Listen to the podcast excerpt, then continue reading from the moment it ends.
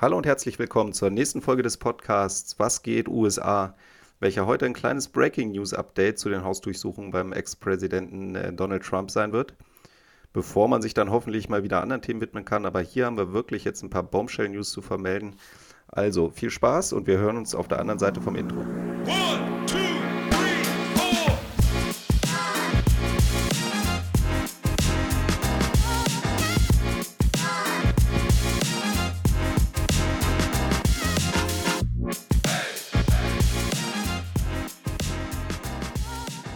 two. der ersten Folge bin ich ja sehr detailliert auf die Geschehnisse rund um die Hausdurchsuchung von äh, Donald Trumps Anwesen eingegangen. In der Thematik ist äh, relativ viel Dynamik, deswegen gibt es hier heute mal ein kurzes Update dazu. Eine ziemliche Bombe an Informationen tatsächlich. Vorher nochmal ein ganz, ganz kurzer Review zur ersten Folge des Podcasts quasi. Einmal das Ganze im Schnelldurchlauf. Donald Trump hat nach seiner Amtszeit aus dem Weißen Haus unzählige Kisten an Dokumenten mitgenommen, nicht alle davon oder alle dieser Dokumente stehen ihm zu, nicht auf alle hat er ein Anrecht gehabt. Ähm, das Nationalarchiv hatte daraufhin ihn gebeten, noch bitte alle Unterlagen zurückzuschicken. Dem ist er erstmal relativ lang nicht nachgekommen. Dann hat er was geschickt. Das Nationalarchiv hat nicht schlecht gestaunt, dass Unmengen Top Secret und Confidential Unterlagen in den ähm, Dokumenten waren hat daraufhin quasi nochmal per Gerichtsbeschluss darauf gedrängt, dass jetzt auch die äh, weiteren noch fehlenden Unterlagen eingereicht werden. Es gab schon eine erste abgesprochene Hausdurchsuchung quasi, bei denen FBI-Beamte in die Kellerräume gegangen sind, nochmal nachgeschaut haben, haben nochmal Dokumente gefunden. Insgesamt ist man auf 300 Dokumente Sicherheitsklassifizierung gekommen. Daraufhin hat dann die Trump-Anwältin bestätigt, äh, an Eidesstadt versichert, äh, das sind jetzt wirklich alle Dokumente, von denen ich weiß. Damit habt ihr alles. Das FBI oder dem FBI sind dann Informationen eingegangen, dass es das allerdings noch nicht so ganz war.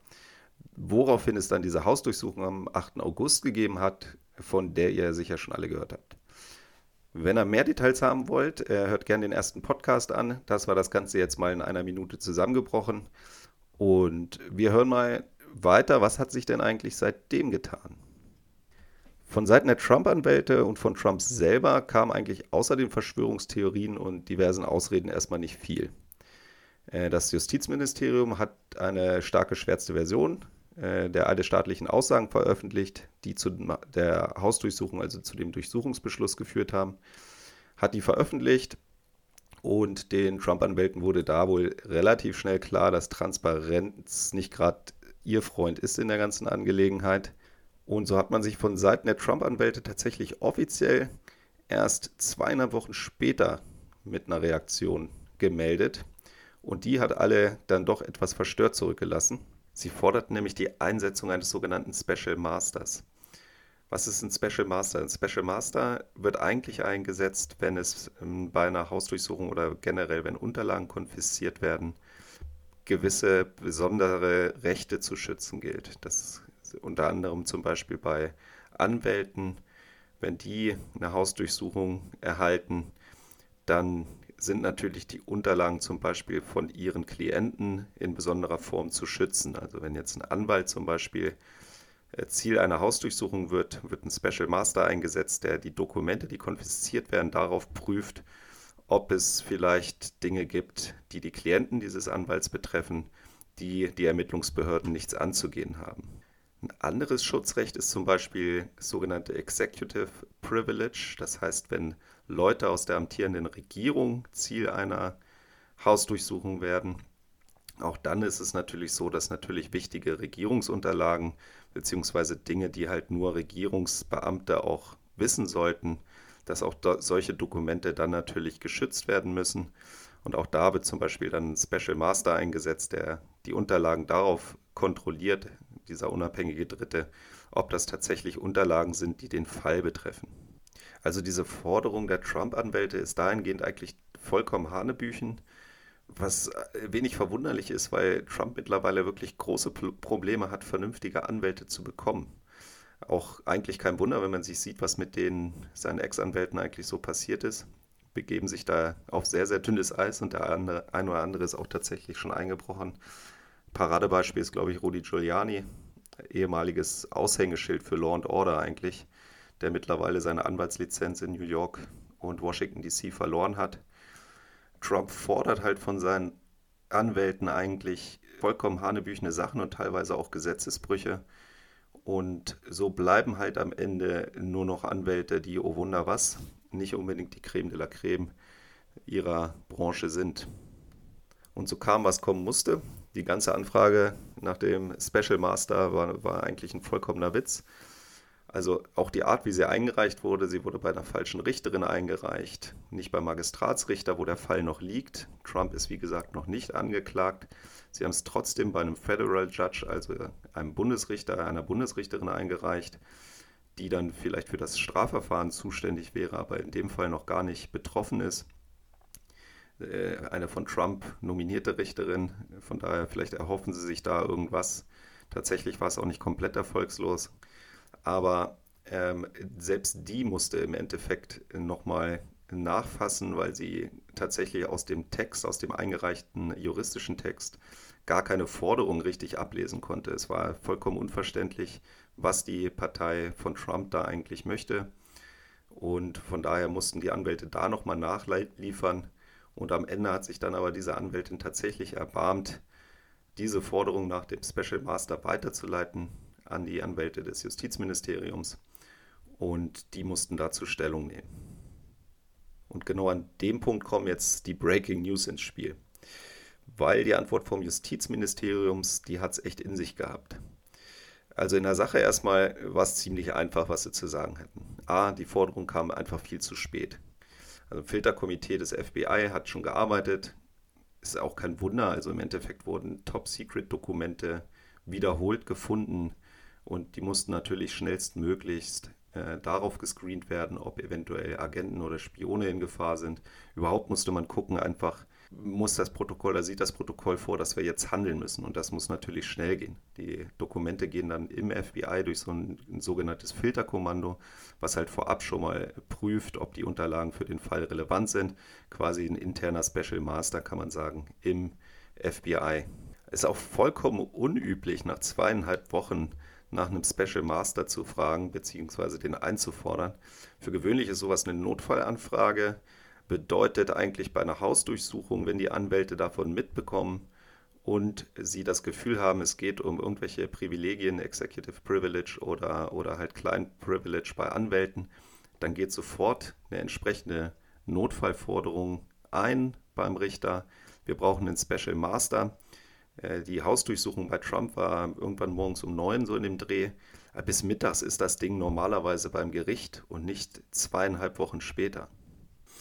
Aber das Justizministerium war dahingehend sehr, sehr clever, dass sie die Gelegenheit natürlich genutzt haben, nochmal neue Informationen zu liefern, warum es in dieser Situation so wichtig war, die Dokumente schnell zu prüfen.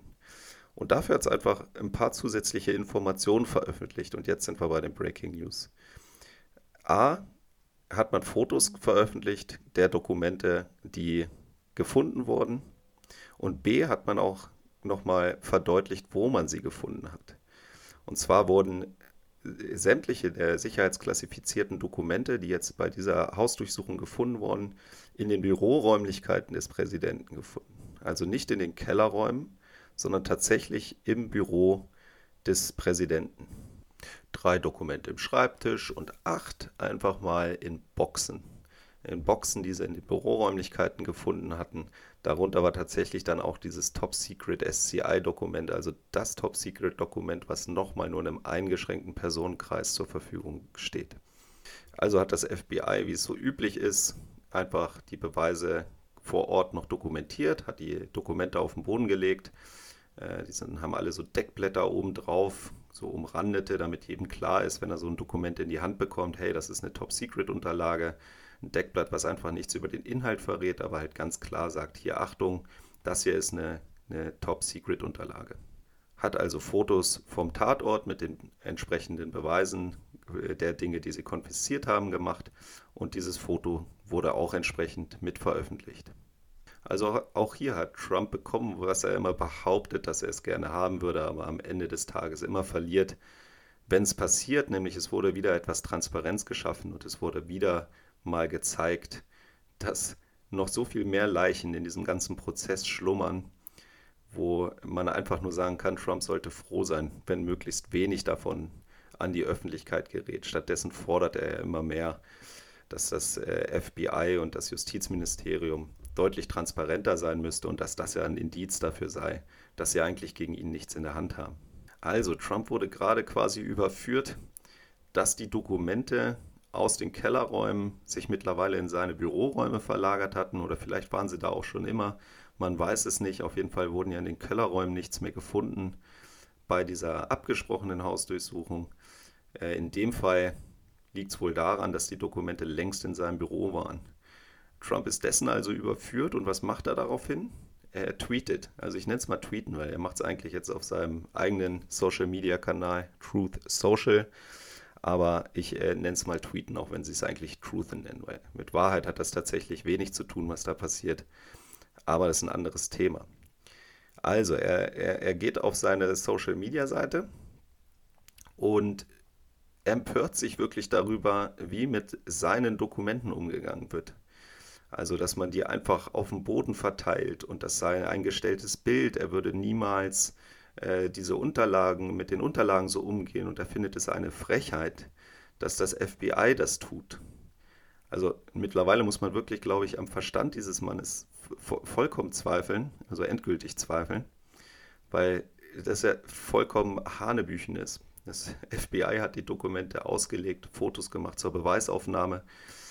Und er gesteht eigentlich in diesem Zuge zu 100 Prozent, dass er sich bewusst war, dass diese Dokumente da sind. Er nennt sie seine Dokumente und ja, sagt halt quasi, Leute, ihr, wie geht ihr mit meinem Zeug um?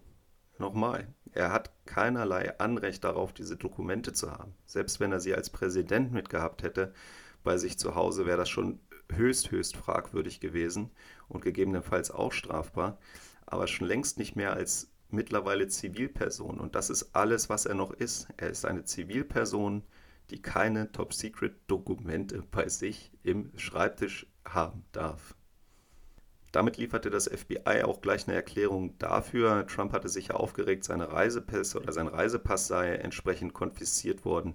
Hat da eine Story draus gemacht, dass man ihn quasi an der Ausreise hindern wollte, dass man ihn ja quasi an Mar-a-Lago fesseln wollte. Im Endeffekt war das einfach der Ort, wo er die Top-Secret-Dokumente gelagert hatte, nämlich in seinem Schreibtisch. Und was das FBI halt macht, wenn es äh, Unterlagen findet und die konfisziert werden, dann werden erstmal alle mitgenommen und es wird erstmal alles gesichtet, ob es in irgendeiner Form eine strafrechtliche Relevanz hat. Also kleiner Profi-Tipp an Trump, wenn du deine Reisepässe behalten willst, leg sie das nächste Mal nicht einfach auf Top-Secret-Dokumente in deinem Schreibtisch. Dann nimmt dir das FBI auch ganz sicher die Reisepässe nicht weg. In weiteren Tweets wird es dann äh, noch obskurer, obskurer. Er sagt dann im Endeffekt, wie es ihnen einfällt, die so abzufotografieren. Das sei doch äh, sensitives Material und äh, überhaupt, das äh, könnte man doch nicht machen, dass diese Bilder veröffentlicht werden. Wie unverantwortlich. Äh, und da hört es dann endgültig auf. Also im Endeffekt, er will Beweise sehen dafür, dass das, was bei ihm gefunden wurde.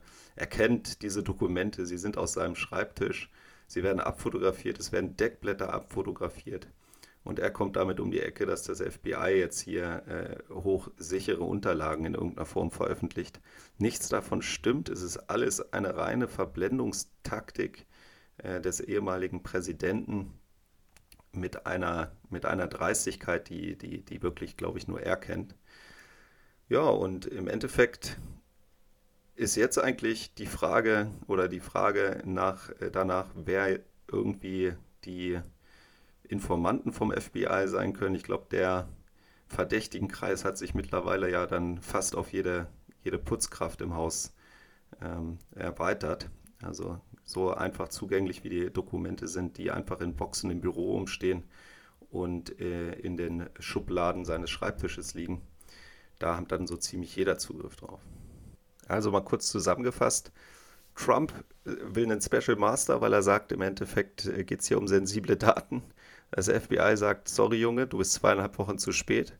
Und hier ist übrigens der Grund, warum.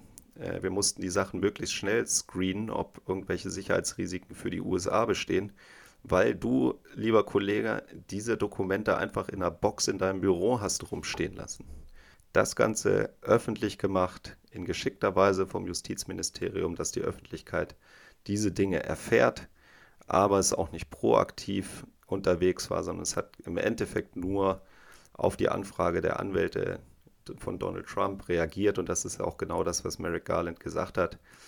Das Justizministerium wird primär einfach durch ihre Aussagen in den Verhandlungen bzw. im Rechtsaustausch mit äh, den Richtern und mit den, mit den betroffenen Personen kommunizieren.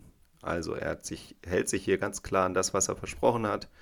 Er hat auch keine sensitiven Daten geteilt, er hat auch keine Namen von Informanten genannt.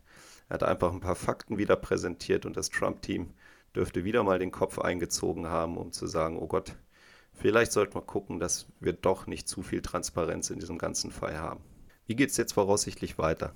Aus meiner Sicht steht mittlerweile eigentlich längst fest, dass jemand für den Fall ins Gefängnis geht. Es ist mehr noch die Frage, wer und für wie lange genau. Ich denke, die erste Klage wird wahrscheinlich die Anwältin Christina Bob betreffen. Ihr erinnert euch vielleicht, das ist die Anwältin, die vor der Hausdurchsuchung eidesstaatlich versichert hat, dass es keine Dokumente mehr im Besitz von Donald Trump gibt, die in irgendeiner Form einer Klassifizierung unterliegen. Die Aussage war ja faktisch falsch, was auch jetzt belegt ist. Für die Irreführung der Justiz gibt es schon mal 20 Jahre Haft, also bis zu 20 Jahre Haft. Die gute Frau braucht also jetzt selber einen Anwalt. Kann am besten ja mal Donald Trump fragen, der scheint ja ein paar gute zu kennen. Aber Scherz beiseite. Das ist der klassische Ermittlungsweg der äh, Justizbehörden von außen nach innen. Die Anwältin anklagen und einfach gucken, was die Aussagen von ihr sind. Es kann ja durchaus sein, dass sie auch belegen kann, dass auch sie von den äh, verbleibenden Dokumenten nichts gewusst hat, also dass auch sie in die Irre geführt wurde. Es kann auch sein, dass sie aussagen wird, dass sie äh, auf Anweisung hin eine Falschaussage getroffen hat, was sehr, sehr unwahrscheinlich ist, ist, dass er aussagen wird, dass sie vor dieser eidesstaatlichen Versicherung nicht entsprechende Rücksprache mit ihrem Klienten, also Donald Trump, gehalten hat und sich über den Sachverhalt informiert hat ob noch klassifizierte Dokumente sich im Anwesen Mar-Lago befinden. Also dass hier Irreführung der Justiz vorliegt, ist eigentlich fast unbestreitbar. Und eine eidesstaatliche Versicherung gibt ein Anwalt auch nicht so einfach ab, ohne, ohne sich da wirklich eigentlich in, in irgendeiner Richtung sicher zu sein. Also entweder, dass er ganz bewusst sagt, er täuscht, oder dass er tatsächlich glaubt, die Wahrheit zu sagen, weil er selber getäuscht wurde. Ähm, es ist wie gesagt jetzt nur noch eine, die Frage, wer hat hier am Ende wen alles belogen. Christina Bob wird gut daran tun, sich selber einen guten Anwalt zu beschaffen. Trump wird, glaube ich, keine mehr finden. Es bleibt also weiter spannend in der Sache. Ich hoffe, ich konnte euch mit dem Update ein bisschen informieren. Natürlich bleibe ich hier weiter eng dran und schau einfach mal, wie die Dinge sich weiterentwickeln. Ihr werdet es auf jeden Fall erfahren. Bis dahin wünsche ich euch auf jeden Fall alles Gute. Bleibt gesund und munter, lasst euch nicht ärgern. Bis zum nächsten Mal. Ciao, ciao. Euer Dani von Offbeat Voices. One, two.